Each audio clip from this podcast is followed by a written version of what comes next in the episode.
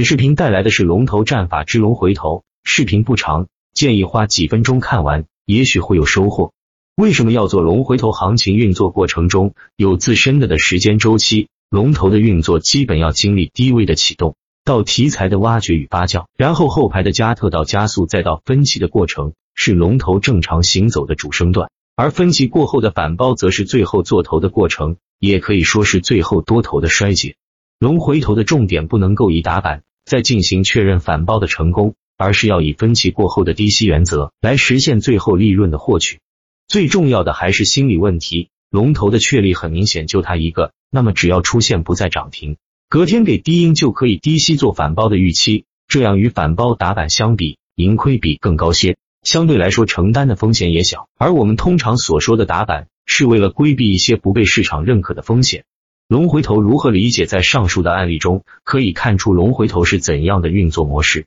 市场的龙头在完成龙头四个阶段后，出现的高位分歧不再涨停，也就是高位反包成功后，开始写入调整。第一次长时间的调整后，有一个反抽的过程。那么对于反抽，就不要有较高的溢价期望。强势的真龙会给出两个板左右的反抽溢价，而大多数会以一个涨停结束当下龙头的主升周期。龙回头有两个方向。一个是我们正常理解的做头反抽，也有可能是直接走二波的中继修正后强起二波主升，比如先前的耀世科技、贵州燃气和万兴科技都是强起二波，还有先前的大妖股特力 A 和武昌鱼等都是强起二波的大妖股。对于龙回头的理解是一种物质运行的惯性原理，可以想象在高速上高速行驶的汽车，一个急刹车分歧都需要惯性来过渡，不然容易翻车。龙头持续性涨停也是这个道理，直至衰竭时，需要你的惯性来过渡完成整个行情的完整性，这也是我们做龙头反抽的原理之一。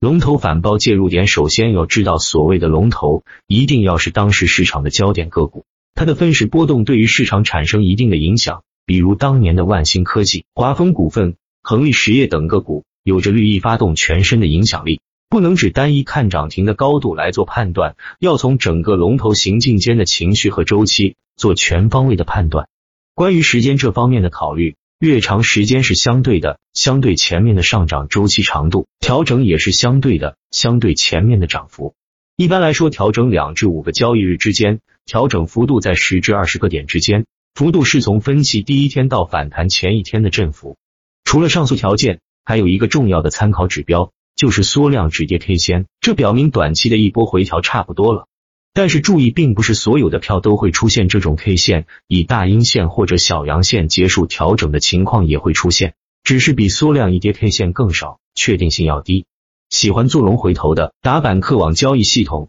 一点六三版里的牛股逃顶可以辅助判断龙头股的顶部，一般越强的龙头准确性越高，非常好用。有兴趣的可以搜索了解。